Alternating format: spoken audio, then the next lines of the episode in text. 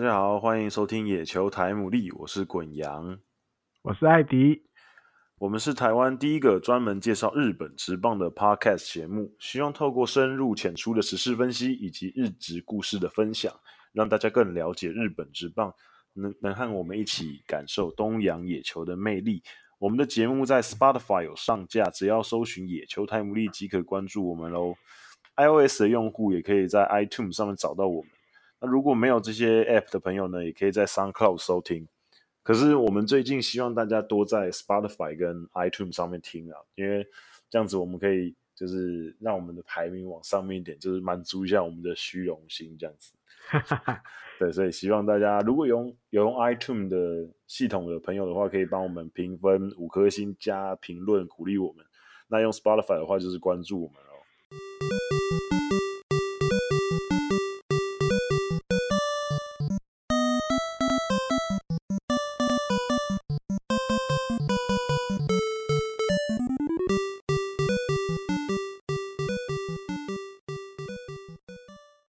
这个礼拜的主题，我们第一个先来聊一下平成怪物正式，这次是正式。虽然我们之前聊过了，可是正式的宣布他重返西武师。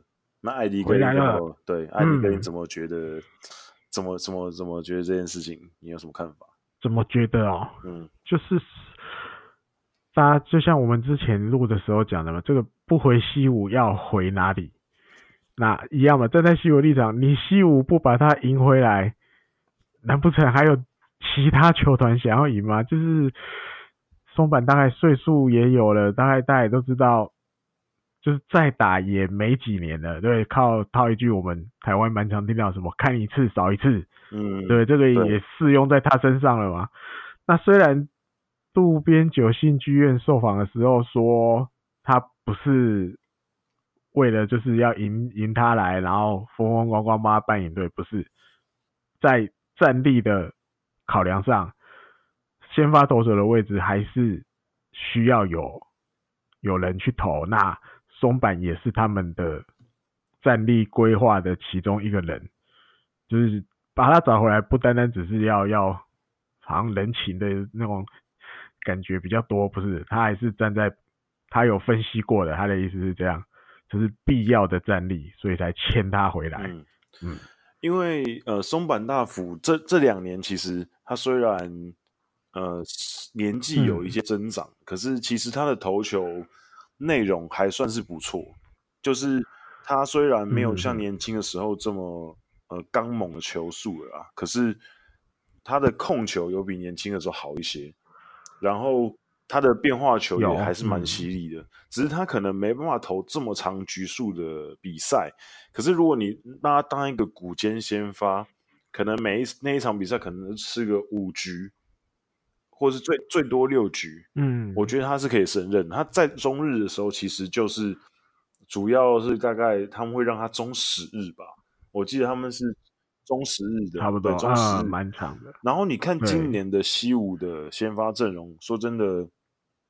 呃，年轻人的表现是比较不稳定，比如说高桥光成、金井打野。那高桥光成不用说，后后来其实受伤了，然后还有多和田今年也受到伤势影响，其实不确定因素确实是蛮大的。所以我可以理解，就是渡边说的意思，嗯、就是其实松坂回来，很多人会酸什么，可能是呃要来卖钱啊，要怎样啊，在商言商什么的。可是我觉得其实也不全然是这么。铜臭味这么重啦，当然这个是一个原因，可是更多原因是，嗯，本来就是赢他回来这件事情好的事情啊，因为一个凤凰巢嘛，那原本在西武开始，那最后在这边结束，这不是一件很美的事情嘛？而且就是对于年轻投手来说，嗯、松板的经验传承，还有他现在的投手战力的可以提供给西武队的一些价值，我认为。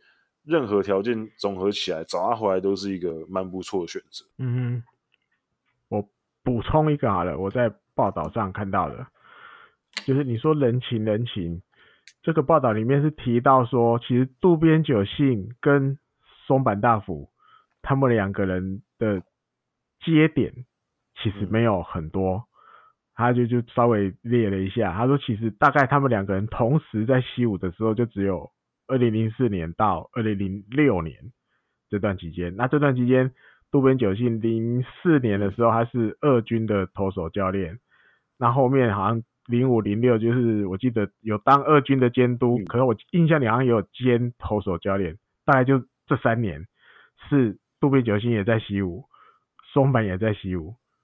那刚提到是渡边久信，他都是在二军担任教练或监督嘛。可那个时候松坂其实几乎一整年都待在一军啊，他也很少下去。虽然也可能在一军球场跟一军球场就修改别啊那样，走路就过去就到了。可其实他们这个报道里面写，他两个人或许不是那么的熟啊，认识当然是认识，但是比如说不是那种。啊，朝夕相处啊，不断的指导啊，交换意见的时候不是那种，因为毕竟一个在一军，一个在二军，还是有一点点距离，所以这个报道的内容也认同渡边久信剧院讲的，嗯、就是大概从不是那种从以前交情就很好的，那渡边久信会把他赢回来，除了刚提到或许有即刻力、有话题性，但是战力的考量上，相信渡边久信也是。做过很多调查分析之后，哎、欸，判定这样子，嗯，哦，做个古坚先发，我们还是需要这样子的人，这样子的投手。那也看好他，因为人家去年就春训的时候不小心，对就被球迷弄一下肩膀就受伤了。那经过这段时间慢慢慢慢调调养恢复，明年应该可以再重新成为一个，应该是可以先发投手的战力之一。因为今年。松坂因为伤势关系，就是出赛比较没有。可是他前年的时候，就是他在中日，呃，其实投的其实并不差。对，所以其实我认为，只要给他可能足够的休息天数，对，就是中十日这样子，让他一个月可能上场三到四次先发，可以让球队的轮值比较顺畅一点。他绝对是可以提供出一些贡献度的，我认为啊。好，那我们接下来要讲的是，对野球殿堂的候选名单，二零二零年度的公布了。那艾迪哥是不是也看到那名单上面有一些蛮新鲜的名字？嗯、新公布，稻叶笃纪，这是艾迪哥的第一个，就是那个嘛，稻叶笃纪，入围了，艾迪哥最爱，本人的最爱，还有金志成也来了，哦，这个居然。呃，比我想象中还要快，甚至甚至他也有机会入选的那种感觉，他也会列进来了。那其他有，给人的感觉好像就是，虽然说他在他在火腿队对火腿队上的历史上感觉是很重要的选手，可是好像野球殿堂你会觉得好像是不是还不太不太够，好像跟他无缘那种感觉，然后。就还是进去了，对对啊，另外还有，因为今年多就是入围了四个，还有另外一个是岩村明宪，嗯，还有中村纪阳，哦，对，对这也是响当当的人物，还有那个养乐多的新的监督高金城武也入，嗯、也在也在名单里面，名单里面其实名单里面我记得蛮多，至少几个，我印象里三十几个有吧，嗯，哦。因为他就比较特别，他就是你你现在被，比如像道叶这些，这是我们刚刚念的四个名字被提名了，嗯，其实你你这个名字就其实都会一直在名单里，嗯，只要你基本上是你要先隐退五年以上了，哦、第一个资格是你要隐退五年以上，然后接下来就如果被提名了，接下来我记得是二十年，你名字都会在里面，都会在这个候选名单里面，哦、只是他们会去。每年我记得是去找出三十个吧，反正因为其实整个整个你要讲 database 的感觉啊，如果没有那么大，其实就是大家都有可以被那个那个新闻记者投票的资格嘛。啊，我记得是你要跑直棒新闻十五年以上的记者才能去投这个野球殿堂的这个 player 的这个这个这个部门的的票。那一个人最一个人最多，你可以投七个，七个名字就对了。你心目中符合七个，那四诶三分之二有效票吧，我记得。嗯。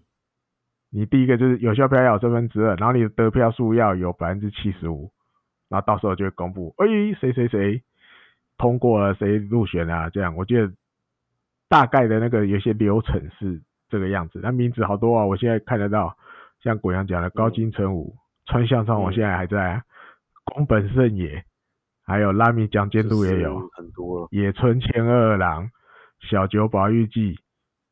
桑田真澄、前田智德，还有这个 Duffy Rose 也在。嗯。石井卓朗、陈岛健司、三崎武司、佐佐冈真司，哦，连三个司。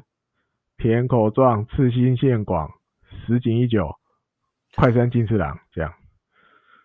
目前现在在里面的有这些人，这很多。那到时候我记得是什么？明年几月？一月几号才会公布？明年初的时候会公布。对，年初还会公布谁，就是讲了我们通过了我们刚讲的那个门槛。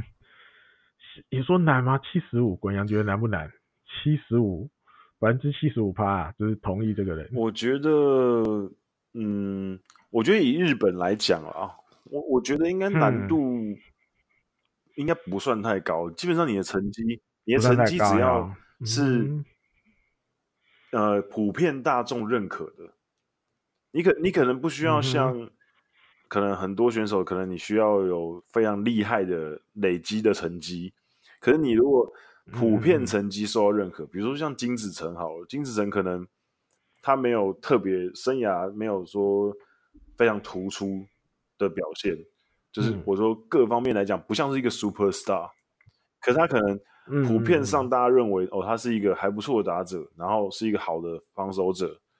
然后他在一个球队上贡献也很久，我觉得可能这种类型的选手就有机会可以入选。我觉得还算是难度可能并没有这么高啦。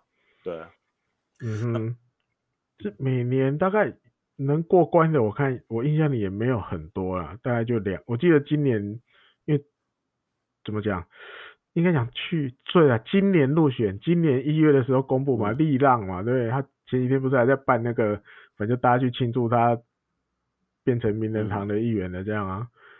其实每年大概也就一两个吧，不会很多。可是他，可是他的名单，就是可是他名单都会一直在那边啊，所以他可能想说 不要一次，不要一次这么多人，可是他们可能迟早会进去。对对对，感觉对对，迟早啊，对，感觉感觉是流量控管，感觉啊哈，就是不要一次，不要一次这么多人，可是。就是你们先让前辈先进去，你们新来的先排队，啊、先排队，先诶，先有排队，对不对？先能排队再讲，等于让先让你划位嘛，你先划位啊，先划位，对对对，我觉得，哎呦，那来看一下，我刚刚念的名字里面谁最老？没有什么，比如说什么像什么什么三崎武司那种，可能还还早呀，还再等一下。赤星宪广那种可能还年轻的，先等一下，先等一下。桑田真诚吗？桑田真诚最老。桑田真诚应该是。这些名字也没有到差很多呢哦。对，就是差不多就是四十岁，大家都这个年代的，嘿啊，四十五十级的。看谁先退嘛，看谁先退了，看谁是学长。看谁先退啊？张田可能比较早啊。对对对，看谁是学长先退了就先进去了。呃，还有就是教练的部分也很多有入选嘛？嗯、对对对，教练，教练很特别。对，教练，嗯，艾迪跟讲，就是那种入选的方法。嗯，一种我记得是，只是你你离开教职，对，离开监督或离开教练，嗯，六个月以上，嗯哼，他这门槛我觉得其实很低。那另外一个就是我们刚念的，他是。已经先去排队选手的这个名单里面，嗯、但是你过了二十年，嗯，拢无丢，十年都没上，嗯、但是不要气馁，还有机会，你的名字会被移到就是这个指导者专门这边去排队，你就会自动列来这一边、嗯、啊，再排看看 有没有机会再上。那你说今年多了三个门进来排队，嗯、名字念出来，大家应该都。有印象，嗯、认识他们，一个是佐藤义哲投手教练，对，对，这个在当年调教出达比修，对，对，这几年我记得栾英、乐天，对，乐天最新的后来是到乐天都有待过，还有高田繁，对哦，这个、不只是当过监督啊，对，火腿跟横滨的剧院都当过。这个，对，他也是，你看他也是到今年才能去排队。对，这很难讲，也不是说一满六个月你就可以去排队，也没有那么容易啊。要去排队也没那么容易，就对。还有一个达川光男，这个大家一定有印象啊，这几年在软银。对，那稍微看日子久一点的。常常诶、欸、有看过那个什么真 play 的那种了，嗯、对，大家记得达川光男被突很会演被球打到的动作，其实有时候可能其实根本没有被出生球，他演的很像、嗯、啊。还有一个就是我记得有一次他隐形眼镜掉了，嗯、掉在在就本垒前面的附近这样，然后找不到，然后大家就在找 主审桌，大家都一起来帮他找隐形眼镜这样，就有一些这个名字就是。会给这种我们这种比较看比较久的球迷的一强烈的印象，他就是这几幕，对啊，当然他当捕手的功力也很有一套啦，嗯、所以你看在软银他也交出不少好捕手，对，算是都就是在教职上面贡献蛮大的的选手，嗯嗯嗯，然后还有就是还有一个特别表彰的名单，就是一些可能非球员或是非指导者的。对，或是年代更久远，像今年有入围，就是《阪神应援曲》的作者，已经过世的古关裕儿，嗯、跟巨人的也是他做的哦。还有作家佐山和夫，嗯、还有画了四十几本棒球漫画，然后他现在还在画的，就是大饭桶，已经连载了四十七年，嗯嗯嗯、一直到现在还在画的漫画家水岛新司，也有在最新的特别的表彰名单里面。嗯，还有一个名字，当年有看电影的人一定都记得，卡农的那个 监督近藤兵太郎，对，他也在这个这个排队名单里面。对对对对对，这也是，就是大家纪念一些可能当年对日本的棒球发展或什么有一点贡献啊什么的。嗯但也不一定是球场，你说漫画啊，对不对？还有说谷关育儿这些，他做了。巨人跟阪神的对歌，嗯、他当然也跟怎么讲？他也虽然不是在球场上奋战的啦，可是对棒球而来，棒球而言也有很多贡献，让大家你看到现在还在唱啊，大家对啊，就是大家都会唱完，就是一个很算是很传奇的一个作品啊，可以就是让他传唱到现在呀。嗯，而且阪神又是阪神的应援曲，就是对，就是一个阪神跟巨人两个宗教的对啊，那个应援曲。中奖，不简单，两两边通吃的啊！对，这就是在明年一月十四日，我看看，明年一月十四号发表。对啊，得奖的是这样啊，艾迪哥的《盗叶赌技》可能要再等，可能要再等等。没那么快吧？不可能那么年轻。没有，如果没有看看情况哦。如果他明年明年东京奥运带领日本队拿下奥运棒球金牌，说明他后年就入选。会这么快吗？没有啊，哎，如果他带领球队拿下，可是我金牌，说不定，嗯，说不定他选手表彰那边应该主要都是看他选手实习的。也是的，也是的，也是的。对，就像你要他他他要，如果是这种的话，他可能要。比如排队排排排排不到，然后二十年后被 被被分到这一就是教练指导者这一边的，然后可能第一年就上了，因为他当年在什么二零一九、二零二零年带领日本队什么什么什么，可是我觉得从从拿世界一，也可能对啊，也是啊，也是啊，应该会这样子，就反正反正他放可以放好几年嘛，他连已经已经去世的人也可以排回来，表示。应该就是可以完完全的可以追溯到很远之前，去世就只能到那个了，特别表彰那边排。对对对 我记得是这样，嗯、印象里。嗯，好，那我们接下来要讲一个跟巨人队有关的，就是有力杰要出任巨人队的海外球探这件事情。对对对，这个个人觉得有点敏感，敏感好吧？这样讲应该还不错，敏感。所以特别拿出来聊聊。艾迪哥，那你先聊一下你觉得敏感的地方啊？我先来聊一下。对，我觉得敏感就是大家都知道，有力杰当初是在中日，那他也是负责海外、对国际海外这种担当的。那当然，他就是等于在森繁合的下面嗯工作嘛。嗯、那大家也知道，申凡和就是你看这么多年来不断耕耘中南美洲的人脉什么什么的，就是到那边就很吃得开。你看他找来的几乎每个都能用啊，嗯、中日洋将几乎每个很少很少共估的吧，投打都很强。嗯嗯嗯，对对，那大家都知道他们这两位在那边都是人脉很够的嘛，人脉很多的这种。那有，虽然他们两个都离开了，因为但中日可能也有一点点想要走新的路了，嗯、对，就尽量不要再有落河或生凡河的这种色彩在里面，嗯、所以他们两个都离开了。诶，居然巨人就把有利姐找去了，那白很明就是要强化，尤其在中南美洲这个部门的球探的线要更。粗一点嘛，我把我的线做得更粗。嗯、对，那这种、嗯、怎么讲，就有一点点。虽然对了，先是中日先不要人家了，那人家也离开了，可能那种就有一点点，就是好 OK，这个现成的这么好用的人脉这么多的，直接就挖来了，对不对？多少会有一点点怎么讲，嗯，敏感尴尬这种东西存在在里面，就有点哎呦，哦，拔庄脚哦那种感觉啊。不过，因为我觉得可能很多球队都看到这几年，比如说像软银也好啊，嗯、或者是横滨这几年找的一些洋将，我觉得大家都开始感觉到找年、嗯、年轻的洋将，就是找那种可能就是比较没有，啊、不是那种台面上不是台面上这么出名的，可是。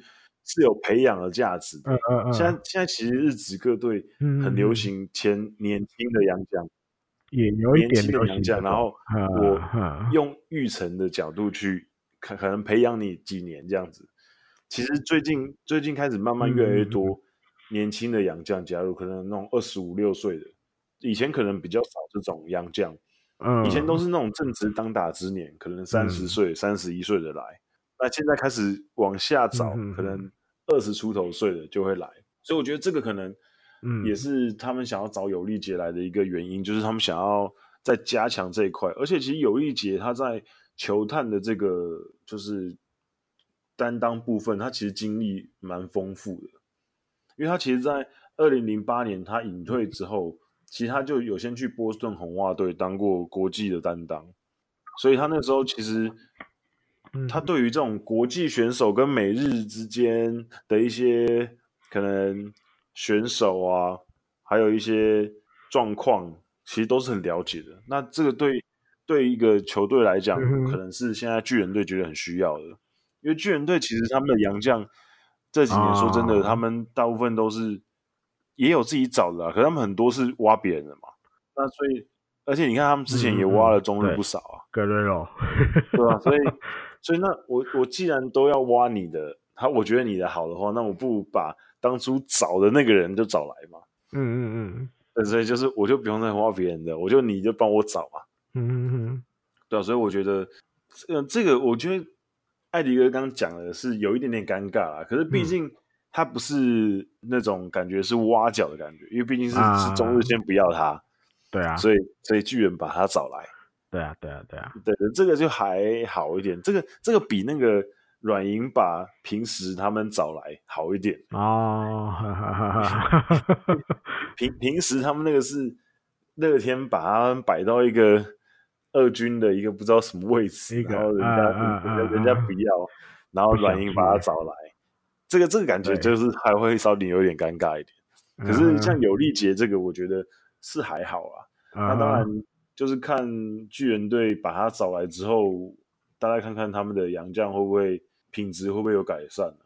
嗯哼，品 质品质，其实不过把巨人找的也还好吧，这是蛮好的。可是就是比如说，可能印象让人家比较深刻的洋将，好像这几年除了 Mikolas 之外，好像、uh, 好像还还好，对，uh. 没有像以前找的这么厉害，可能再、uh. 再加强一点这样子。啊哈。Uh. 对，我觉得我个人是蛮期待的，看巨人队能不能跟他擦出一些火花来。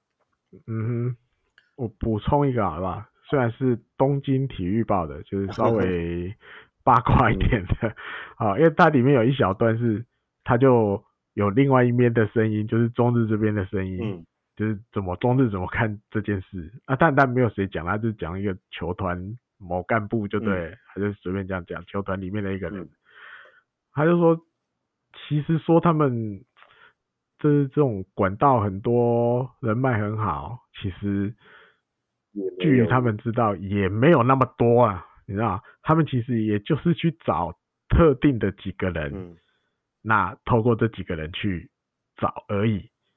那球团也认为，其实早上这样并没有一定得靠当初他们找的这几个人才能去找，嗯、他们自己也有方法可以去中南美洲找，所以其实没有大家想的那么严重，嗯、就是好像哇，啊、以后好像找来中南美的大概都不能用了，因为申凡和尤利杰走了，这条线什么可能断了或什么的。他说其实没那么严重，他们也。只是找特定那几个人找而已啊，请那个些人再去帮忙找的。对，那还有就是他在记者最后一句就就有一点点怎么讲，小小酸了一下，他就说 OK 啊，那既然这边是中日这边的的角度是这样，他觉得他们自己也做得到，对，那就 OK，看看有利姐他们离开之后，接下来以后中日找的外国人。的活跃的程度还会像以前那么好吗？哎、欸，这个我们大家以后就可以好好的来观察。他这一句最后日本的日本记者最后这句就有点小酸了一下。嗯、OK，你说你说好像我们觉得感觉没有差，我们自己也是有办法找得到不错的外国选手。好，那我们就等着看 这样子。不过我觉得像中南美洲这种地方，呃，基本上他们都是、嗯。人脉非常重要了，所以其实他们应该应该就是找特定几个人去，啊、那是谁找他们？嗯、好像可能没有这么重要，可能有一节会找他们，啊、那可是我其他中日的选手，我中中日的管理阶层，我也去找他们，那他们知道我们是中日队，我们已经长久的有合作关系了，可能效果并不会差这么多，就是。也有可能，对对对，对，因为毕竟中日经营了很久嘛，嗯、对，所以我我认为可能、嗯、可能真的像报道这样说的，影响没有这么的巨大。可是你要说完全没影响，可能也不至于，嗯、因为毕竟他还是一个有头有脸的人物嘛。嗯、对，所以我觉得就观察一下，就跟他最后面讲的那样子，就是我们继续观察下去，看未来几年是不是会。对，品质会下滑。哎，还是一样很好用，还是哎，感觉有比较难用了。对，因为目前这几个 看起来还应该还会再用一阵子啊，对、啊？因为比比奇耶斗，比奇耶斗感觉应该有那个谁大概留不住了吧？比奇耶斗感觉要生涯、哦、生涯中日，打者是都会留着啦。对啊，应该，而且他应该都适应的他，他儿子都在名古屋念书是吗？然后他好像感觉都很喜欢日本，啊啊啊啊很喜欢在。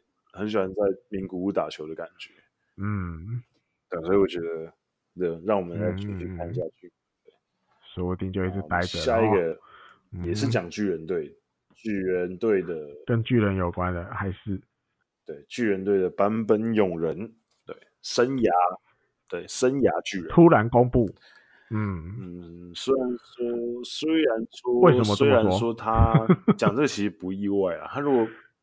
他如果要离开巨人，感觉也是怪怪的，就是，就是就是会觉得，哎，也是啊，就是他他他待在巨人队是，就是一个最最最好的选择。他离开完全没有，完全不会有任何好处啊。就算，嗯，对，就算别的球队开出可能超级高的薪水或者怎样，我觉得他也不可能会离开的。对，因为怎么讲，应该讲。他其实就两种选择吧，一个是反正在日本就是一直都在巨人嘛，另外一个就是他想要去美国，嗯，走一走啊，看一看，打一打，就就这两种而已了。在日本他不可能去另外十一队的任何一队。那因为会讲生涯巨人的原因是他今年谈薪讲，哎，现状维持，就是不加薪也不减薪，维持五亿元。那也在这个时候才说。他其实是在去年球季结束的时候，跟巨人签了五年的合约，啊，等于今年是第二年，而且这个合约去年就谈好了，前三年都固定五亿元，第四年开始可以变动，嗯、可以加或减。对啊，整个约走完，三十五岁。嗯、OK 啦，三十五岁想去美国，我们也是拍拍手支持他。嗯，但是正常来讲难，因为比较难。对，嗯，我还特别查了一下，我还特别查一下，因为因为三十五岁去，好吧，就算好了，他用海外 FA 去好了吧，反正巨人也才要诞生第一个用路闸去的，所以我就去查过去用海外 FA 去的，嗯，第一个叫做松井秀喜，嗯，二十九岁。对，那他当初的那时候的年薪，我一查六亿一千万。那大家知道他他高中生，嗯，他高中生毕业，诶，他整个的那个感觉是跟版本比较像的嘛？版本也是高中生毕业就来了嘛？对，那现在财波外是二九三十啊，对，那这个时候既然他都还没有办法去，那正常人就不会去了嘛。松井秀喜就二十九，对啊，二十九拿到海外 FA，然后去。可是你你拿到海外，你没有去啊？你还再签五年，走完都三十五了。好，没关系，一定因为有差不多这个岁数的去。嗯、第二个叫做上元浩志，三十四岁去的，他那个时候年薪是四亿，可是他是投手，所以我觉得稍微不太一样。还有一个高桥尚成。他是社会人毕业，刚上元是大学生毕业来巨人的吧？高桥是社会人，东芝吧，我记得，对才来巨人，三十五岁去大联盟，就这三个没有了。所以说版本会去吗？版本我我对啊，我我觉得剩下巨人非常正常。没有提到过说他想要去美国，从来没有。他是他这一次的记者会上是有说他觉得他没那个实力了。他觉得没有，呃，他很多不安不安的因素在，他觉得他那里去了之后可能也不会有什么表现，所以决定待在这边。我觉得也很 OK，因为每个人志向不一样嘛，有的人喜欢就我就在这里好好打就好了，还、啊、有的人可能就想要出去，因为我去闯闯看啊，也没有说一定要什么多好的成绩，我就是想到一个。环境去打球，就像什么？哎、欸，上一集我们也有聊到这个嘛？对啊，西川遥辉的话题。就我们之 前，对我们西川遥辉的时候就有讲到，就是因为坂本勇人对他来讲啊，嗯、就是呃，对他来讲，他目前的人生，嗯，他如果选择去美国的话，嗯，他失去的一定会比得到的啊，因因为。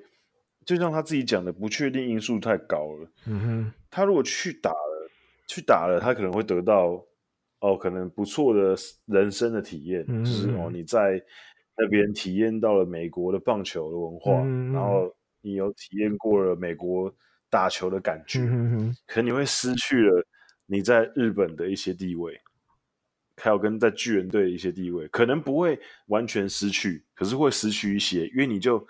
没有生涯巨人的这个东西，oh, uh huh.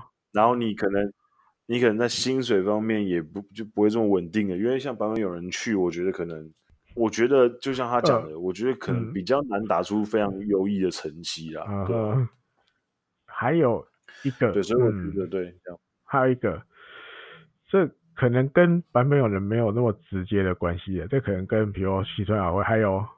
有原航平嘛？对，他这个礼拜也讲了，他也说他明年秋季结束要去。对虽然我们没有把它列到这周里面，提一下下好了。嗯、我就想还有一个可能性的，因为你看这几年日本火腿，嗯、他春训一军都拉去美国那边，对，对那你说这一票选手连我记得连三年吧，对不对？都去到那边用那边的设施，看到这么多那边的东西。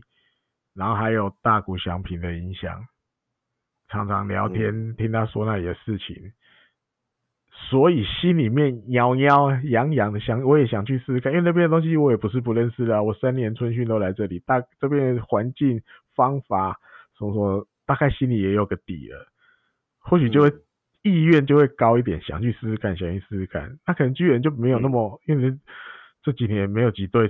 根本没有吧，只有 火腿去美国春训，其他十一队都是在不是在宫崎，就是在冲绳。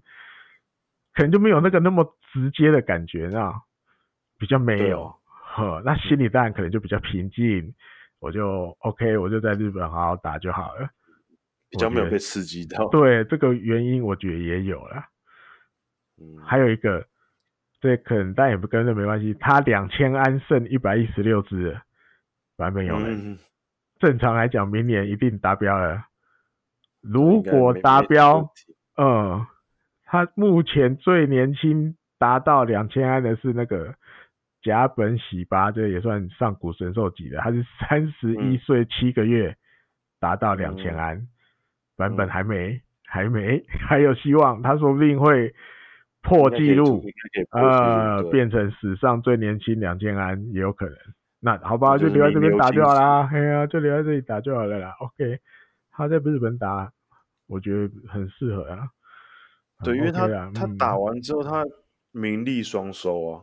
嗯，他既是生涯巨人队的一个名将，嗯，然后又是一个纪录的保持人，对啊，然后享有名跟利。我我实在想不出来他干嘛要去，干嘛去呀？就是就是他可能呃，他可能去美国，嗯。maybe 可能有机会打出一些成绩，嗯嗯嗯，可能啊，可能、嗯，因为你不能完全否定这个可能性，因为毕竟他还是日本职棒顶尖顶尖的选手，对。可是他，我觉得他可能连百分之一的风险都不想要冒啊，因为因为因为因为认认真的说，他如果现在继续留在 巨人队的话，对啊，他这个、嗯、他他今年的人，他这一次他目前的人生这样走向的话，他这一辈子就是一个完完全全百分之两百的人生胜利组。啊哈，对，所以他他连一趴的风险都不要冒，我就是继续当我人生胜利组就好了。啊啊，胜利到我，我就去，对，胜利到我就好，我不要，我不要去冒这个风险。对啊，我就偶偶尔偶尔打打那个那个日米交流，跟美国队打一下就好了。Uh-huh. 我不需要不需要去冒这个风险。也是，然后就退休之后等着接教练。嗯，在几年后。某年两千什么零三十三十几年吗？四十几年会不会太久？三十几年的巨人监督，二零三几二零三几年要 之类的。那二零三几年呢？差嗯，应该有。他现在三十岁，再过会不会太太早？可能在在四五年。太早啊？好吧，二零四。几年想要二二零三五年好，二零三五年，OK，二零三五之类的。我们有没有机会看到？应该有吧？有啦，有啦，有啦！不用乱讲哦。我们两个都才几岁而已。嗯，我跟对啊，我也才比版本大一点点，大一点点。OK，那有机会，机会。OK，好，我们接下来就要马上就要讲跟 MLB 有关的东西。嗯。就是这这几年在美国职棒算是数一数二超级强投的鲍尔，嗯嗯嗯，他在前阵子去造访了横滨队的二军设施，然后跟横滨队的一些选手有一些交流，然后他也去参加了一个日本的棒球研讨会，嗯，对，那艾迪哥要不要稍微聊一下那个研讨会？研讨会就是他叫做。野球科学研究会，日本野球科学研究会，今年是第七届。它每年大概就是，我记得大家都是十二月会会开这个会。那我知道我们台湾也有很多先进会去参加，嗯，对，因为其实有时候看他们去，心里也想要去听听看，就是你可以听到很多怎么讲很不一样的东西，或者是以科学的角度。有什么东西还可以再帮忙？就是这些指导者或是选手可以再进步一点点，成绩比以前更好，球速比以前更快，为什么会比较不容易受伤？什么很多很多，他谈到很多很多东西，很有趣。对，那据我所知，就是今年就是他们一次都是两天，就是两天一夜的的的的过程。那在十二月一号第二天的时候。就是他们就哎、欸、一样照对在在讲一些东西什么什么的，那突然在报告的人就突然介绍说，哎、欸，今年就是他们有列了这个鲍尔的资料出来，那他就想说，哎、欸，鲍尔今天也来到了我们现场。对，那、据说就是大家就是哇吓一跳，哇、哦、不会吧？本尊突然出现这样那种感觉。嗯，对，那但因为从一些怎么讲报道上也知道，鲍尔本来就是那种他也是那种很喜欢研究的个性啊。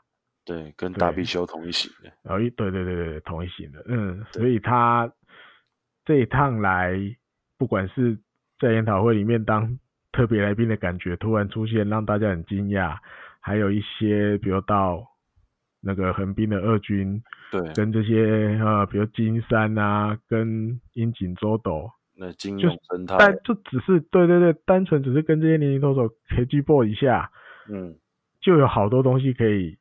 跟他们分享，嗯，那或者是金山，比如问他很多东西，他 KG ball 几球，他就知道，他就可以去建议金山你，你你就做这个投球动作的时候，你还有哪里可以再再再再，对对对，还有给一点建议，但也不是说你就听我的就对了，嗯，不是这样，但就就是年轻球员就是想要问他很多问题，这样，没有，因为主要是鲍尔他有使用一种很特别的，就是。训练方式刚好是整年一个、嗯、一个算是应该一个运动的棒球的教室嘛，应该这样讲，还是棒球的训练中心？他们他们很、呃、很喜欢用的一个训练方式，就是那个球，我不太我不太会讲那个球是怎样，就是它有分很多种不同的重量的球，对，然后投手就是用那个。不同重量的球去做很多组不一样的训练，可能丢网啊，或者是不同的姿势。嗯、比如说，它有一个姿势是，嗯、因为我看我上网去找资料的时候，它是英文的，所以我不知道中文的的名字是什么。比如说什么什么 rocker through 啊，就是不同的姿势去投不同重量的球，嗯、然后不同组数，然后你可能可以达到什么效果之类的，然后。嗯横滨队这几年好像呃有几个选手也有在就是使用这个方法，比如说像金永生态啊、金山啊，刚、嗯、艾迪哥讲到的金山，还有就是滨口遥大、中川虎太，嗯、这个今年在日本二军投的很好的投手，还有近藤拓也这几个选手都有接触到这个训练方式。嗯、那也因为这个方式的关系，所以呃。他们跟鲍尔就是有一些接触，因为鲍尔也有使用这个方式嘛。你说那个他们好像都会去什么西雅图？对，西雅图的那个训练中心。对，嗯，对，所以就是因为这个是一个、嗯、一个机缘。嗯，我记得罗德今年也有派人去，好像几个五个吧，年轻投手，什么陈田啊，什么小岛啊，我记得他们有去。嗯可他们已经回来了，就是其实这现在这些东西，其实大家都知道了。对，我觉得就是、嗯、大家都知道，那也就是对，就是大家都看你要不要去啊，你要不要接受这个东西？对，那有一些也都很鼓励年轻选手，就是大概休赛季这个时候，过年前、圣诞节前，好了，讲这样这段期间，春诶秋训后，圣诞节前，嗯、反正就是一般来讲就是自主训练的时间嘛。嗯那 OK，球团就送你们去那里练练新的东西，对不对？带回来日本，所以明年大家就会有一点点不一样的感觉。你像比如中中川虎，中川虎他那个，哎对，他就今年表现就有一点点感觉，因为讲错了，不大，对，不太一样啊。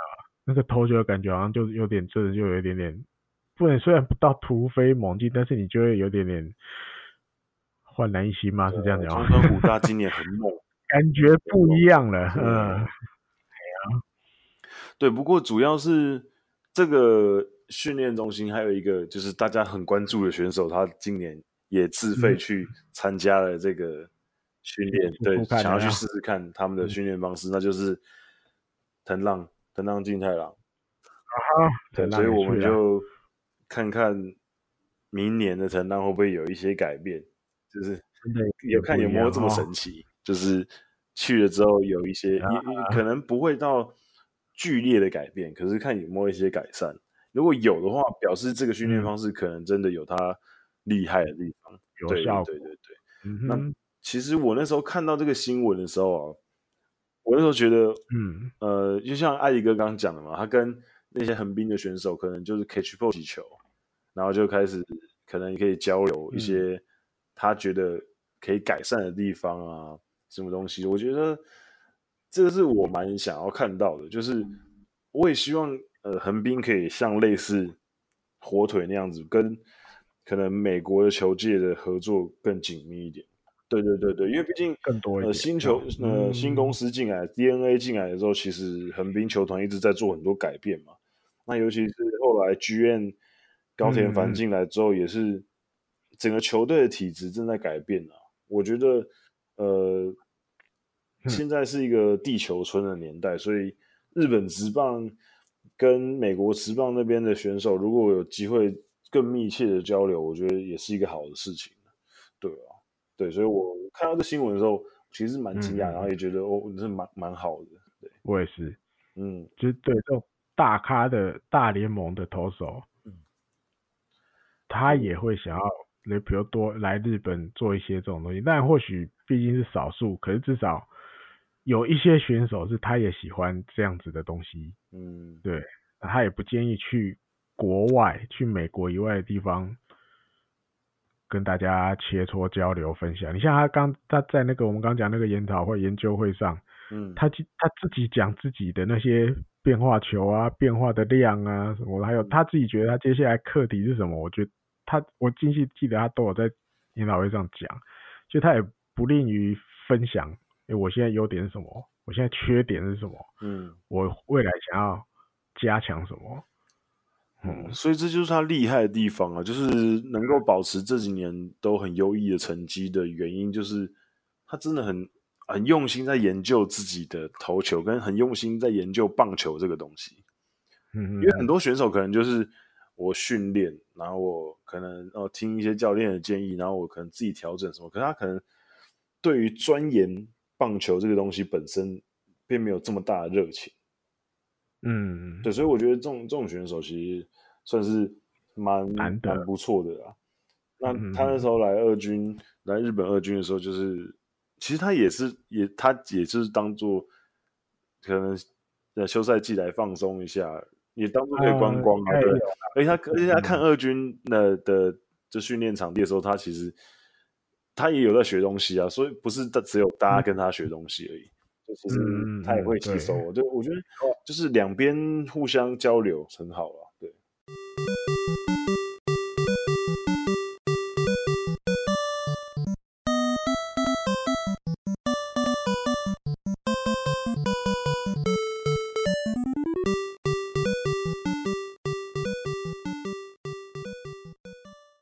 这个礼拜的冷知识要跟大家聊一下。呃，有关契约更改的东西，因为最近球季结束了嘛，哦、所以很多球队就开始跟球员谈薪水啊，加加减减的都有。比如说，呃，像巨人队的高木京介达成了巨人队史上首次的百分之五百的调薪，嗯嗯嗯，对，他调高了百分之五百，然后。像山本由伸啊、山冈太辅这几个年轻选手也都得到了大幅调薪。那我想要跟大家聊一下，呃，在日本职棒历史上几个我选呃，我在网络上呢看到一些文章，他选出了四个我觉得看到我觉得很有趣的故事，我跟大家分享有关呃球员在更改契约的四个很有趣的軼事。那在这边讲到说，其实很多。很多选手都得到非常呃高的评价，球队的很高的评价，所以得到很高的调薪。比如说像大家很熟悉的铃木一朗，他其实在呃一九九四年的球季结束的时候，因为他那一年他打出了史上第一次的两百安，是日日本职棒史上的单季首次的两百安，所以他那一年的薪水直接从八百万调到了八千万。所以它的提升率是百分之九百，所以这是非常高的条形。可是它还不是史上最高的，因为史上最高的是呃二零零九年的福盛河南。那那个时候福盛河南他去呃日美国职棒挑战，然后回来之后他经过测试，然后进到乐天。那因为他那时候是、嗯、呃，因为在美国有一点伤势的关系，所以他回来的时候，那一年他其实只跟乐天签了年薪四百四十万而已。嗯哼。可是他那年回来之后，他拿下了七胜十救援，然后防御率只有二点一八，那可以说是那一年乐天非常重要的投手。那、嗯、那一年也帮助乐天打进了史上第一次的 CS。所以他那一年年俸直接从四百四十万提升到了五千万，啊，调整的那个 up 率是百分之一千零三十六趴，所以是 这个是史上最高的调薪。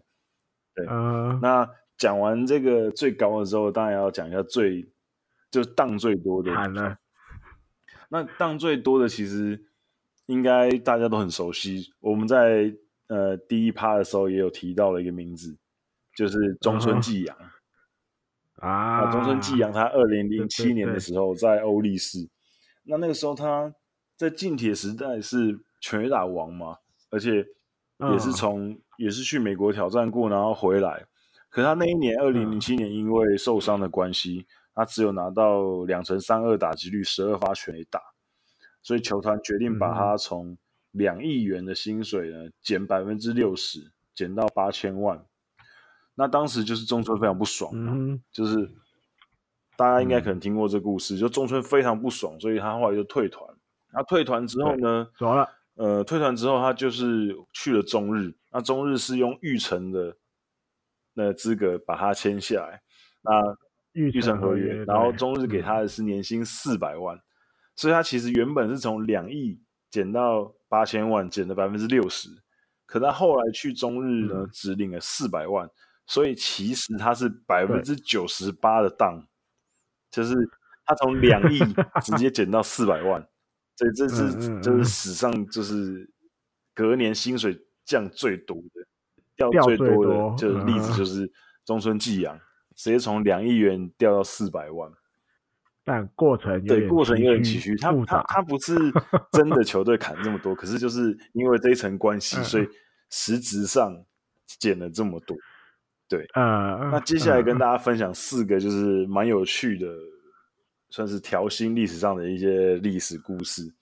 那第一个就要提到的是野村克也。那野村克也其实他那时候在一九五四年进入南海鹰的时候，因为他是用测试会的名义进去南海鹰的。所以他那个时候是没有契约金的，他的契约金是零，而且他的第一年的薪水零，他第一年的薪水，嗯、那艾迪哥你要不要猜一下，他第一年的薪水是多少？第一年的薪水好难哦，非常非常少，那都没有契约金的，对不对？你随便猜一个数字，二十二万没有日币，没有，答案是八万。差太多，答案是八万。对，他第一他第一年的时候，他那时候才十九岁嘛，然后他就是领领了八万块的薪水，八万块日币的薪水。对，然后对那个年代。啊，那个年代啊，对八万块日币的薪水，所以他那时候呃，然后第一年打完的时候，第一年打完的时候，他就他跟球团谈薪水的时候。那个球团，他就跟球团讲说：“如果你如果你现在要开除我的话，因为他第一年没有什么表现，所以他就跟球团讲说：如果你现在要开除我的话，嗯、我就跳南海电轨自杀，南海电铁的轨轨道自杀。所以，所以，对对，所以，所以后来后来球团就就是有有稍微训了他一顿，就是就是说。”就是说你，你你就算在职业没有好的发展，啊、你人生还很年轻啊，你才十九岁而已。所以，所以就是被球团被球团训了一顿，所以后来就、啊、当然他就没有这个想法。那但后来后面的故事大家知道，他就成为日本职棒史上数一数二，也没有数一数二啊，数一数一数一伟大的伟。伟大的捕手，那可以跟大家分享一下他的，就是他的年薪的，就是推移啊。他前两年，前两年都是拿八万块，那他第三年打出了，他第三年就开始的比较稳定的在一军出赛，那第三年二十一岁那年，他打出了两成五二打击率，九十发九呃九十支的安打，然后七支全垒打，五十四分打点。那那一年就开始比较稳了嘛，嗯、所以他隔一年就加薪到了、嗯、呃二十万，嗯、就。二十二岁的时候他加薪到二十万，然后二十万的时候呢，他那一年就开始打出，嗯、开始很明星级的水准了，就是三成打击率，三十发全垒打。然后九十四分打点，他那一年就拿全垒打王，所以他的薪水就直接从二十万调到一百万，所以他二十三岁的时候就达到一百万，然后之后几年他就基本上都是那种呃两成六以上打击，然后二十发全垒打以上的表现，然后他在二十八岁那一年才终于拿下全垒打王跟打点王双冠王之后呢，他的薪水第一次达到一千万。不过很吊诡的是，很吊诡的是他，嗯，隔一年，嗯，他打击率虽然掉到两成六二，可是他有四十一发全垒打，而且一百一十五分打点，也是拿下全垒打跟打点王。可是他被减薪三十万，变成九九百九百七十万，所以我我是有点看不太懂那个时候的那个那个薪水了。不过，对，不过不过他后来。对，不过他后来就是三十五 岁开始，他就呃是监督兼选手，所以他那一年开始，他的薪水其实就蛮高的。他一直到生涯的后期，其实就薪水都维持蛮高。他在一呃一九七七年的时候，四十二岁那一年，他薪水达到薪水达到人生最高峰，就是五亿，嗯，五亿日币，他。你可以，大家可以看一下他跟他生涯第一年差多少，哦、因为，因为其实也，因为其实也差了二十年了。对，一九五四一九五四年的时候，他拿了八万块没有契约金。然后他在一九七七年四十二岁那一年，啊、选手兼教练拿了年薪五亿。对，所以就是。对，其实蛮不简单的啊，是蛮不简单的。然后他生涯成绩非常优异，这也不用讲了。所以他这个故事其实是蛮传奇的啊。当初其实是一个算是不被看好的选手进来，结果留下这么辉煌的成绩。然后再来下一个故事是阪神队历史上，如果是阪神迷的话，可能会知道的一个人物叫做川藤信三，他是一个阪神队万年的。替补中的替补，嗯、他基本上他在一九六七年的时候入团，嗯、那那个时候那一年他是高中生入团，然后他是选秀第九顺位。啊，其实他一直在一军都没有什么太好的成绩，嗯、他是一直到一九八零年的时候才在一军比较有一些表现。嗯、那可是也是那种也是那种替补中的替补。然后他在一九一九八三年的时候，uh. 也就是他三十四岁的时候，uh. 他已经打直棒打了十五年的时候，他的薪水才第一次突破一千万，那一年拿到一千两百六十万，uh. 所以他已经在在直棒打滚了十五年，然后薪水好不容易突破一千万，uh. 这个其实蛮蛮蛮厉害的事情，就是他也撑得够久。那他那时候。他在八三年的时候第一次突破一千万，嗯嗯嗯、可是他隔一年，就是那一年八三年的球季结尾的时候，球团就说你就是要不要退休了？就是球团就是有想要把他解雇这样子，就是战例外。啊，他当时跟球队讲说，他那时候跟球队讲说，没关系，嗯嗯，你不要给我任何一毛钱都没关系，嗯、可是拜托让我继续打。就是他就说。他就说：“你你不要，嗯、你不要战力外我，啊、我不给你拿钱，可以让我继续打球。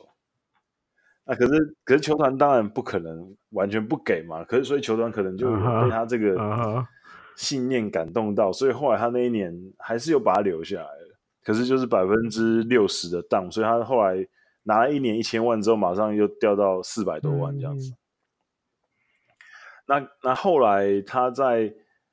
后来阪神队在后来两年吧，嗯、就是一九一九八五年的时候拿下日本一，那那一年的时候，球队又跟他讲说：“好吧，嗯、那那那是不是你是该稍微可以退了？就是就不要不要再撑了。”然后他那时候又跟球团讲说：“再让我打一年，再让我打一年就好了，再让我打一年就好。”然后球队就好，那就就让他再打一年。然后所以他那一年又又在减薪，可是他那一年减薪之后还有九百万，因为他后来隔一年他有一点点成绩，所以球团有帮他加一点点薪水这样子。对对对，所以他后来让他继续打一年之后呢，他在一九八六年的时候，呃、透过监督推荐的关系，他进入了明星赛。然后就那一年他入选明星赛之后，然后就就终于甘愿隐退了。就是、哦、其实很多很多的呃阪神队的球迷应该对这个选手都还蛮喜爱的。嗯、日本那边的，虽然他说虽然他没有特别好的成绩啦，可是好像在球迷之间的人气是。蛮高的，哼，我记得他有当过那个啊，阪神 OB 会的会长，是我忘了，嗯，写之前的吧，就是他在阪神的 OB 里面还是蛮他蛮蛮不错分量的。我记得他有开拉面店，他后来好像也有就是开好像他开开叫川藤屋啦，我有看到这个资讯。对啊，对川藤屋拉面，哦，真的，在那个甲子园对面。球场对面那个、那个、那个、那个、那个那叫什么大卖场啊？哦，我知道，我知道那个。后来那个呃，迪用是他第对对对，哎，迪用，现在迪用之前之前好像是前一个名字的时候，单也是忘了，反正很久以前去的时候下去在地下室、地下一楼还是地下二楼忘了。嗯。可是后来听说好像也关掉了，嗯。他那时候，他那时候是那个啦。二零一零年的时候，他接田园信一，所以那成为第七代的 OB 会的会长，阪神 OB 会的会长。现嗯，现在是会偶尔还是看得到他在，他会出来讲话。嗯，他现在是上礼拜他也有出来讲一个，他是解说者吧？主要球评，对啦。嗯，因为他他应该是就那种也是很敢讲的那种啊。嗯。对啊，该该骂的时候还是会骂，如果是他会建议啊。我记得他，对对，他上礼拜是就讲那个跟补补强洋将啊，嗯，他也呃以他的立场讲了一些话，希望球团好好正视这件事情，嗯，就是好好补洋将，嗯，不要再补那种奇怪的人，那种嘿那种开开福袋都开不到。好东西的那一种，嗯，好好的补补能用的，嗯、我记得要出来讲，嗯，嗯，然后讲完讲讲完他之后，再来就是讲到呃阪急黄金时代的时候的王牌投手，阪急，对，嗯、那时候金井雄太郎，嗯、他那时候是板级的王牌投手，那他也是日本职棒史上第十四个完成完完成适合的投手，可是因为。呃，虽然他是一个王牌等级的投手，oh, uh huh. 可是，呃，他也是大家公认的好好先生，所以他其实不太会跟、uh huh. 不太会跟球队谈薪水，就是好像球队给他什么，那给他什么金额，他就啊，好就就就逆来顺受就接受，然后那个时候可能球团好给他那那时候可能球团也比较无良一点，就是 那时候那那时候可能球团也是。呃，为了想要省钱，想说啊，反正你也不会跟我计较，那我就给你差不多的就好了。嗯嗯嗯。可是他，可是他那个时候呢，就是很有趣的一个一个事迹，就是他有一年去谈薪，他那一年投的非常好，嗯、然后他又去谈薪水，然后他就很怕会得不到他想要的数字，因为呢，他那年拿的最多胜。嗯那有一一九八一年的时候，oh. 然后他的夫人，嗯哼、mm，hmm. 就是他家的老婆大人呢，mm hmm. 就跟他讲说：“你今年拿到这个 title，你一定要去跟球团争取，mm hmm. 你一定要有多少多少钱。”然后他就写了一张，mm hmm. 写了一张纸条，然后给金井，然后就给金井说：“ mm hmm. 一定要签到这个数字，如果没有签到这个数字的话，啊哈、uh，huh. 没有签到这个数字的话，你就不要回来了。”然后，然后。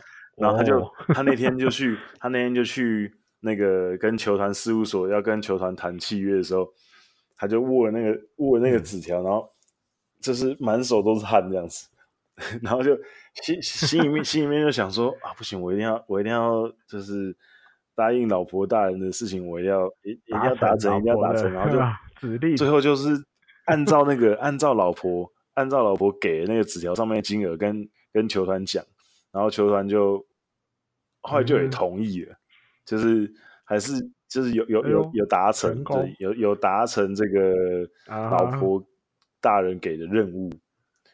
然后后来，后来又、嗯、又一年的时候是他，呃，三年之后，就一九八一年谈完薪之后，三年之后，一九八四年，他第二次拿下年度的胜投王，然后那一年还拿下了最优秀防御率，所以他那一年是二冠王。哦、嗯，然后最后那一年呢，他就从年薪两千两百万升到了四千万，就球团帮他加薪一千一千八百万。可是，呃，uh huh. 交涉完之后的记者会，记者就是在跟他采访的时候，他就突然就是讲一讲话，突然就是脸色有点铁青，然后他就说，就是、嗯、其实其实那个老婆大人说，就是如果球团没有给没有给到四千五百万的话，不准盖章。然后就是我我怕我怕我怕我怕这样子会不 会回去会不会被老婆骂这样子，所以所以大家这这个故事这个故事大家就一直常会拿出来讲，就是就是选手们还是会，即便是已经是明星选手了，已经是职业选手这样子，大家敬仰的偶像的选手还是会怕老婆。还是有对对对，所以他这个故事也是蛮有趣的。然后还有一个是，就是比较比较近期的，嗯，就是关本健太郎，啊哈，呃，阪神队的关本健太郎，哦、他在二零零六年的十二月的时候呢，他那时候跟球团交涉，就是薪水。那那一年他是代替不正的金刚城去守三垒，嗯、所以他那一年就是。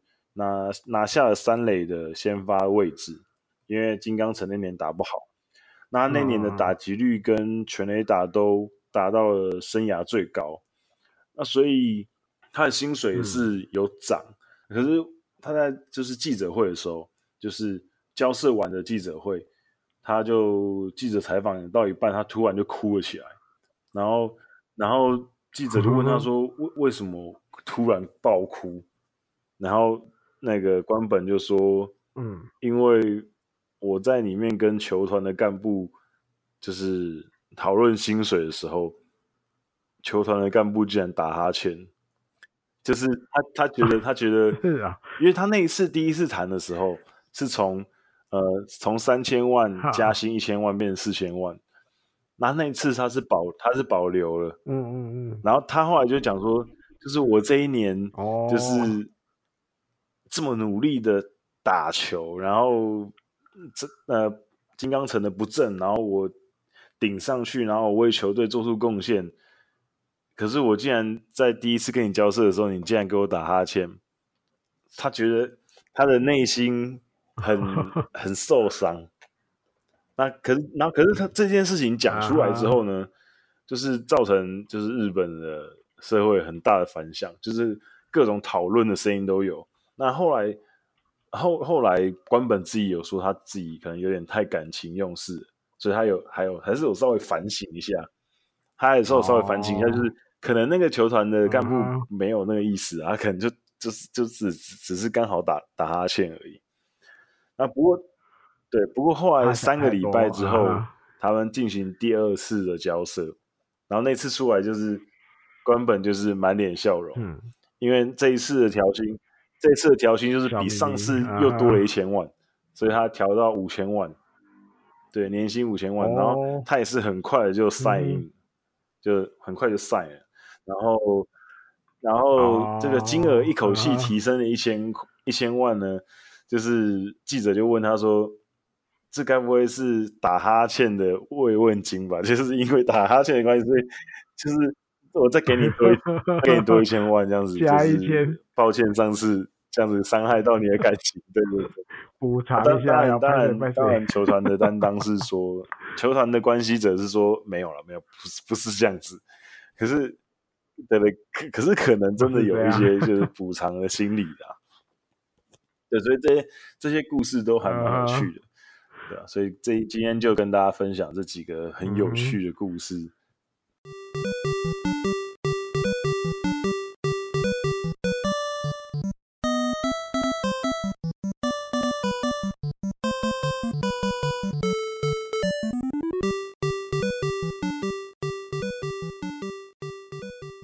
好，那这个礼拜嘴一波要来，就要跟这个什么，这两个很有很有缘分吗？不是缘分，很有关系的球队，好不好？常常在互相交易啊，什么什么的，就是巨人跟日本火腿。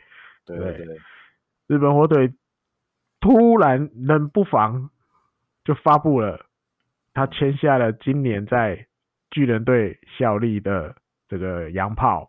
嗯，Villanueva 好难念的名字。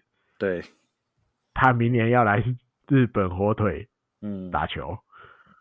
嗯、对，哇，这个因为当初，你知道这这阵子就是谈薪水嘛，对不对？那有时候就是大家搞定了什么洋将，大家都一直出来嘛，因为杨乐多又签了谁？罗德签了谁？那个杰克森要去罗德，什么什么什么，哇，一堆，就觉得，诶，日本火腿好像都没没没动静。对，因为像马丁尼兹跟那个罗利格子续约，王柏龙一样还有，嗯，啊，只多了一个新羊头，嗯，好像就没有了。对，可是照理讲，正常他们，对，正常他们会希望尽量在就是十二月，反正就是大概圣诞节以前，尽量都要会把这些搞定，就是有有一点那种好过年的感觉。对，因为你过一个年完一月再复工，放个假完再复工，就快要二月一号就要春训了。嗯，那如果你那个时候才开始要确定洋将或什么的，等到洋将再飞过来弄下来，春训也快要完了。所以一般来讲，大概说这一段期间能搞定这些事情最好。嗯、哇，突然就哎呦，发布签下这个 Villanueva，一搭机就。都还有很很有印象啊，因为他今年最最都还在巨人打，虽然后面大部分都在二军，二军嗯比较多，但是他说哦这个这个一来岁数不高，二十八岁而已，对，还没满哦，还没满二十八岁，还没满哦，还没满，嗯，对啊，虽然成绩不能算很好，我记得两成二三八支全垒打这样而已，嗯，对，还是这样啊，嗯，但是就是那种你不要被他猫到，对不对？他 power 还是很强。嗯虽然绝大部分时间好像都摸不太到，对，对，因为刚有听鬼啊，对，因为他一些进阶数据看起来，他有几乎一半的机会，就是大概百分之四百分之四十一的机会，他是打出去的球是软弱的，嗯、所以表示啪啪，所以表示他基本上他打不太好球，他打不到打不到球心，啊、哈。可是你就不要让他打到，对不对？啊你不要让他打到，uh 让他打到就喷了，他打到 就直接就喷出去了。可是就是他打不太到，uh. 所以其实我觉得，呃，火腿签他可能一方面，当然可能也是看中他的长打火力啦。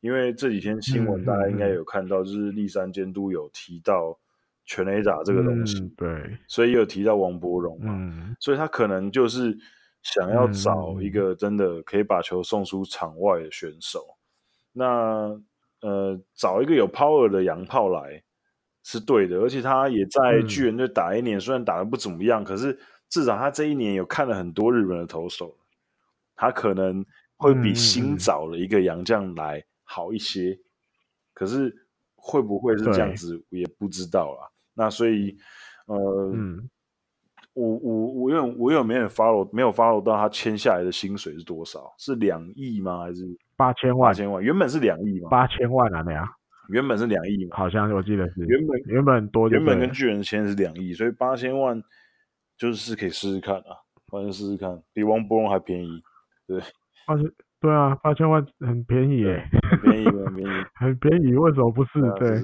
然后但嘴的目的还有一个，就是我们一我一开始开场的时候提到，嗯、你看已经有。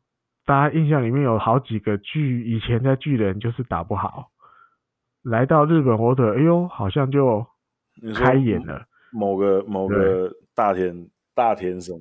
大田泰示，呃，某某大田某大田泰示，对，就是大家一定 嘿，一定头脑一定马上浮出来的名字。嗯、对，今年还变，诶、欸，明年起要变亿元男了，对，终于，哎，开始有一亿日币了，大家也都怎么讲，眼眼睁睁的看着，哇，他到了日本火腿就是不一样，就是打出来那个，那还有租借租借出去的吉川光夫。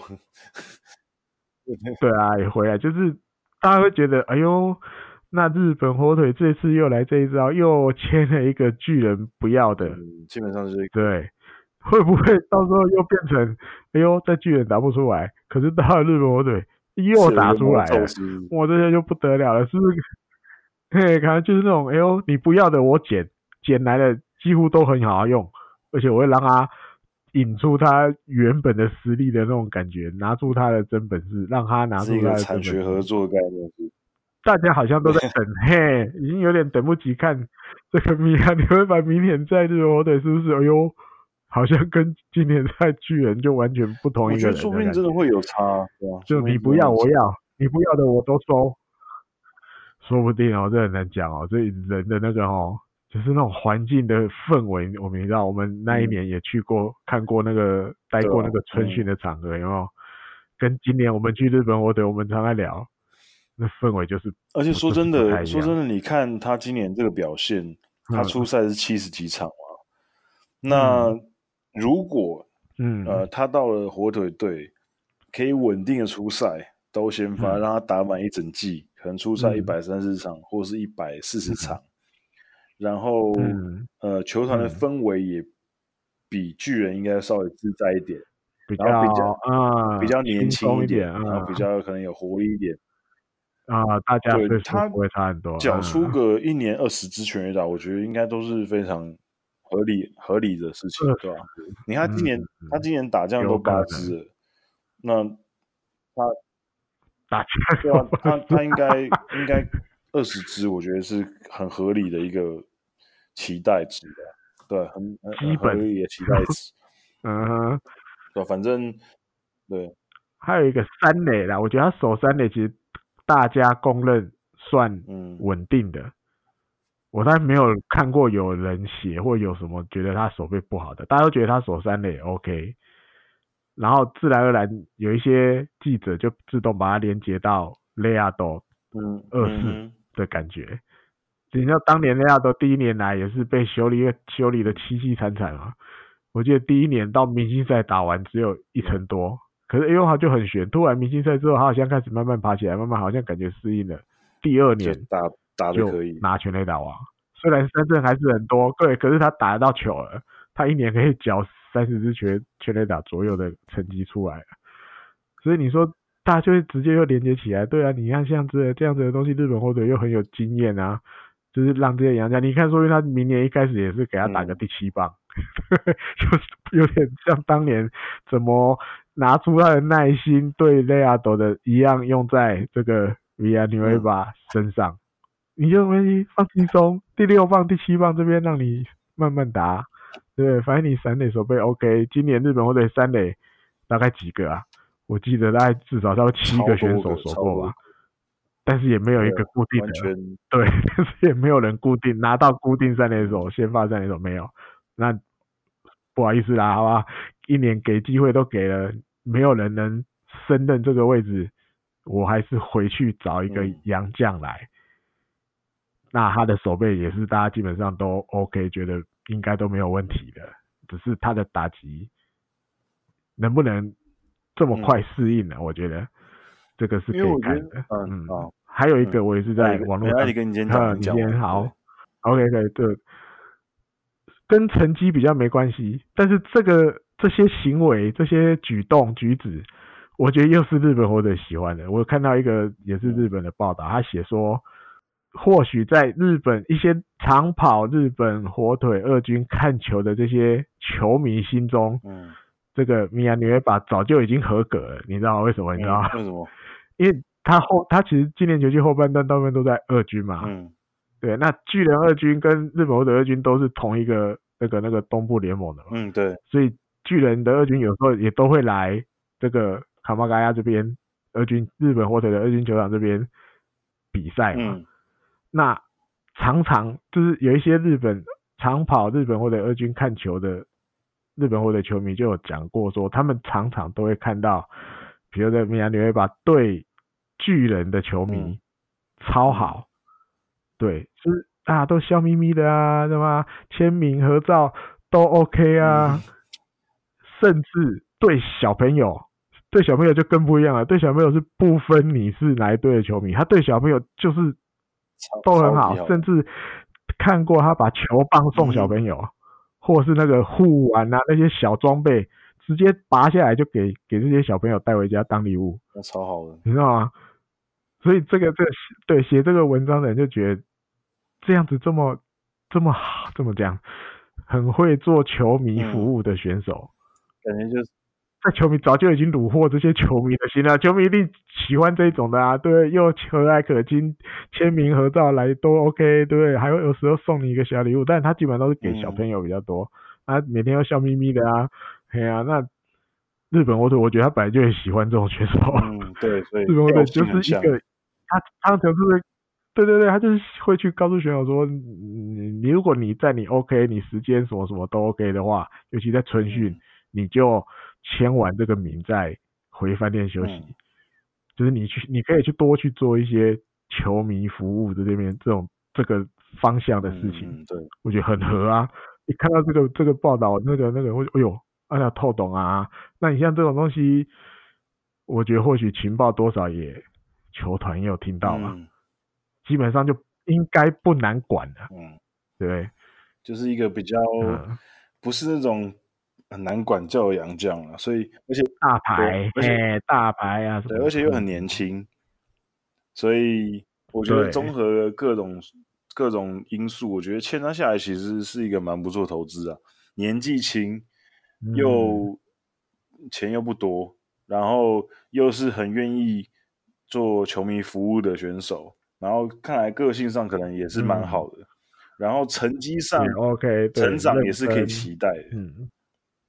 然后也也不是一个全新的面孔，所以我觉得这个投资我觉得蛮值得的啊，对，值得，才八千万，对，修了修了，对，比王柏荣比我们大王还便宜啊，比大王还便宜。你这样算下来，我印象里只有那个新羊头名字我都还没背不起来，嗯、只有那个新羊头是破亿的，因为马丁尼兹也减薪啊，是我记得也是八千万啊，对啊，罗利加好像七千，王柏荣好像是九千。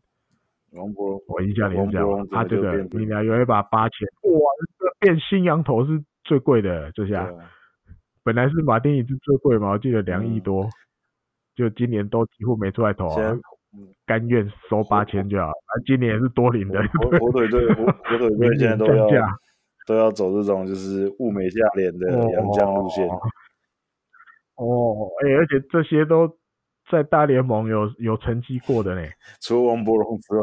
不用一亿都都留得住哎，哦，那没有关系，那在台湾有成绩也 OK 啊，所以也算是 省钱了，省钱，居然几乎都不用钱哦，省钱，对啊，很会谈这个人哦，不用花到一亿就留了好。你看明年如果明年如果他们都复活的话，你看火腿多赚，全部都是 全部都是一亿以下的，一亿以下洋将，一亿对啊，就是，但比不上收头，比上收头，收头是最。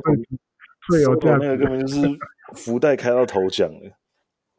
可是开到头奖，说头汽车的使用年限可能快到了，快要可能 快要到了，快要去大连，想要回去大连。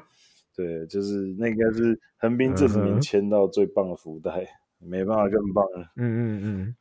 那艾迪哥还有什么想要补充的吗？嗯，还有啦，就是就是杨，就是你看你。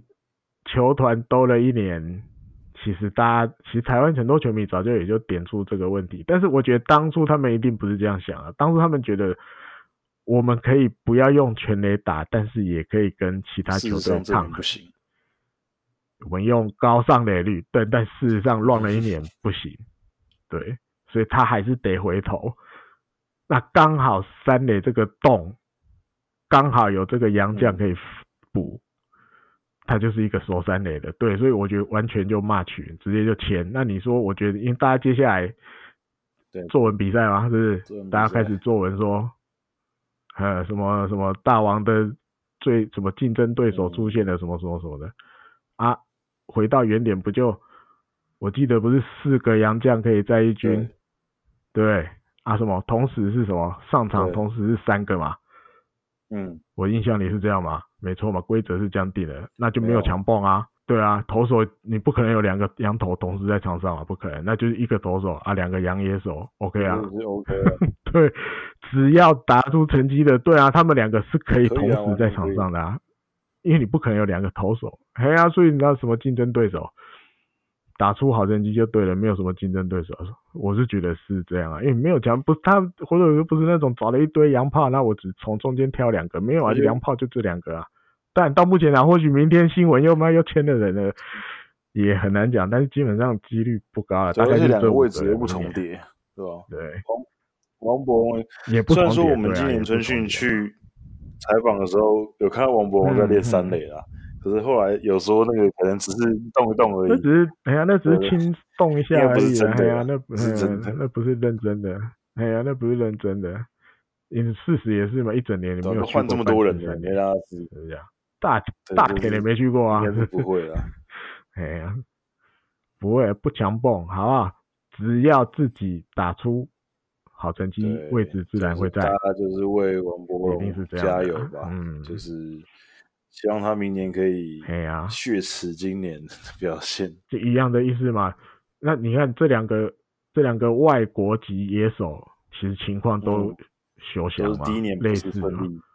都是第一年来日本，感觉没有很适应。明年是他们的第二年，对，看能不能擦出一些火花了。OK 啦，因为今年可能我觉得王博龙可能压力有点大，因为他是打线上面唯打线上面唯一的洋炮，然后他没有没有没有没有讲出表现，我觉得他自己给自己的压力真的有点太大。希望他放松了，希望他放放轻放放轻松，放轻松，放轻松，先放轻松，好不好。有什么问题都交给山谷全部帮他处理，好不好？对吧？这个，哎呀，对，这这么好的，对，这种怎么讲？对，开心果这种化解严肃气氛角色的，应该他还要来台湾参加棒球教室了。OK 的啦，对啊，好啊，然后山谷多多帮忙一点，然后多开导一下，也要稍微更多跟队友互动啊，这对他是好处。放哎，轻松一点，轻松一点，笑眯眯，多一点笑，多一点笑眯眯。好，那今天节目就到这里结束了。那今天我们我跟艾迪哥还是就是远端远端的录音，对，然后希望今天可以就是大家听起来会好一点，因为今天好像我跟我刚那样录下来，感觉好像并没有一直强化啦，应该比上次好一点点。因为上上上次。因为上上次上次很多人，上次很多人 很多听众有在反映说，有时候会抢话，感觉好像我们我们两个默契变差了。嗯，不过没办法，这个我们远端录音有一些 delay 这样子。然后还有一件很重要的事情，就是这一集是我们野球台姆利第十集，就是我们也达到一个小小小小的小小的，这是一个第一个最小的里程碑，就是十集。那希望我们可以就是继续稳定的每个礼拜再继续跟大家在线上聊天。那也请要大家多多的多多的支持我们，然后在 Spotify 关注，然后还有在 iTunes 上面订阅，然后跟评价，然后也多多帮我们分享一下，给你可能对日本职棒有兴趣的朋友，也可以推荐他们听我们的节目。那就这个礼拜的节目就到这里结束了，拜拜，拜拜。